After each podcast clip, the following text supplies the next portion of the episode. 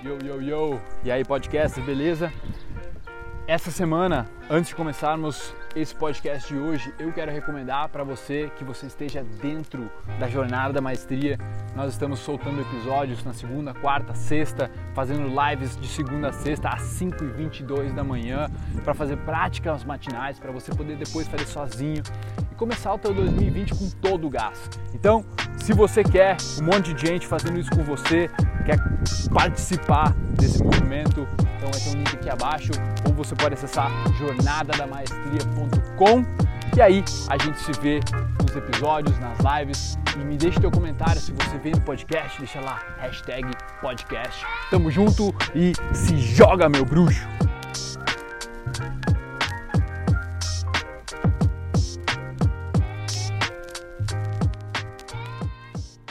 Se eu meditar por cinco anos, será que a minha mente vai estar mais clara? Eu vou estar melhor? Será que eu vou estar ganhando mais dinheiro? 85% dos, dos milionários, dos caras muito fodas no mundo hoje, meditam.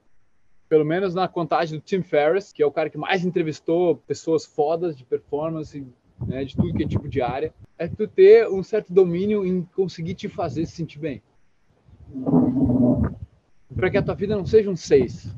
Meu, quem é que tem, quer ter uma vida 6? O que, que tu pode fazer para ter uma vida 7? Para depois uma vida 8. Isso, eu não estou falando de quantas coisas tu tem para usufruir, tipo de comida. Eu estou falando de como tu se sentir assim. Tu pode fazer para se sentir assim. Uma das coisas que me ajuda muito é um tipo de ação, é live. Por exemplo, eu tenho um vídeo importante para gravar que eu procuro fazer, fazer uma live antes, que daí eu já aqueço, já movimentei energia. Ou qualquer coisa que eu quero fazer, tô com sono, não, pá, mas não posso dormir, eu tenho uma reunião aqui, pô, vamos fazer uma live. Porque a live, eu tô agindo. Então, senti bem, cara. Eu, eu, vejo assim, depois da minha estratégia, eu comecei a estar no patamar de uns 8,5. Se eu me sinto mais ou menos, tipo, ontem, um 8, tava me sentindo. Tava me sentindo bem, fiz um monte de coisa ontem, trabalhei pra caralho, fiz tudo bem pra caralho. Mas tava me sentindo de manhã, eu via que eu tava pior, entendeu? E hoje, tipo, eu tô no 10, velho.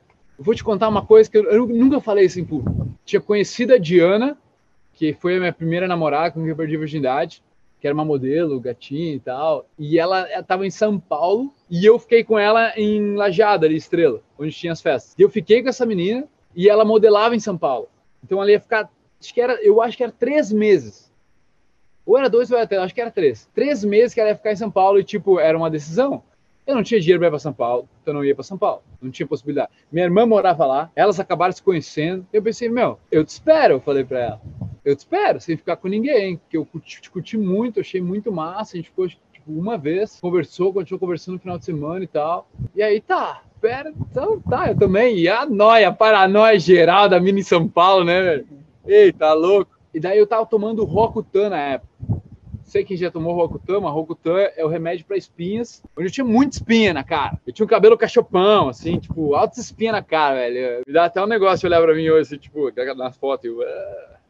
Tá eu tinha, daí eu tomava álcool todo e não podia beber.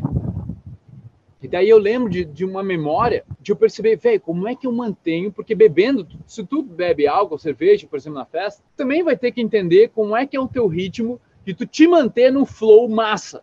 De tu nem passar demais, que aí se beber, não consegue mais falar direito, e tu não tá numa vibe xoxa demais. E aí eu, cara, foi onde eu percebi naquela época, eu percebi, cara, eu precisava manter a cerveja de pouco em pouco. Não podia chegar muito bêbado e parar. Também não podia chegar muito bêbado e embebedar mais. Então, daí eu vi sobre a água, entendi sobre tomar água, tomar mais uma ceva. E aí, quando eu comecei a tomar Rokutan, fudeu geral, né? Não podia beber álcool. E é bem na época que eu tava com essa mina aí. Então, já me dá uma segurança, deu tipo, não, agora meu, meu objetivo é me divertir sem ficar com ninguém. Mas eu, eu, posso falar com as mulheres, eu posso falar com as pessoas, mas eu não vou ficar com ninguém. E aí foi onde eu percebi esse gerenciamento de energia, como manter uma energia, onde tu precisa de movimento, velho. Tu precisa estar, tá, por exemplo, nesse caso, e falando com pessoas. E falando com pessoas onde tu tá engajado, tu tá envolvido. Porque se é só um grupo lá de pessoas que eles estão falando, tá só prestando atenção, tu começa a, a ficar xoxo de novo. A dar uma murchada, entendeu? Então tu tem que tem que estar tá sendo um pouco desafiador fora da zona de conforto, saca? E aí tu mantém aquela energia. E no teu dia também. Se tu tá lá só fazendo a tua planilha, tu não precisa nem pensar, nem se desafia nada. Mas mesmo na planilha, por exemplo, tu pode pensar, meu, como é que eu posso fazer essa conta mais rápido?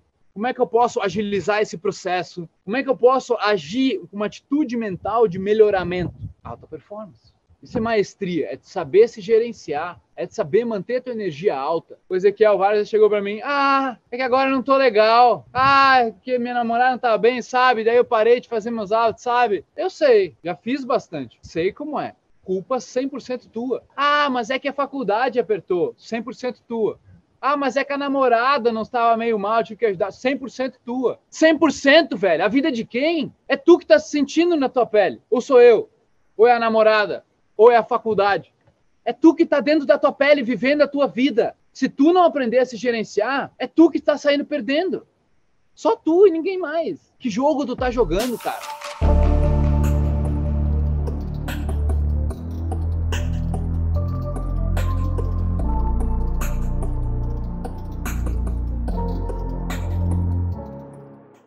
Ai, meu bruxo, bom que você chegou até o final desse podcast. Foi um prazer trazer ele para você e agora eu quero que você espalhe ele, que você passe ele, que você comente. Eu quero saber o que você achou e o seu compartilhamento é o meu oxigênio.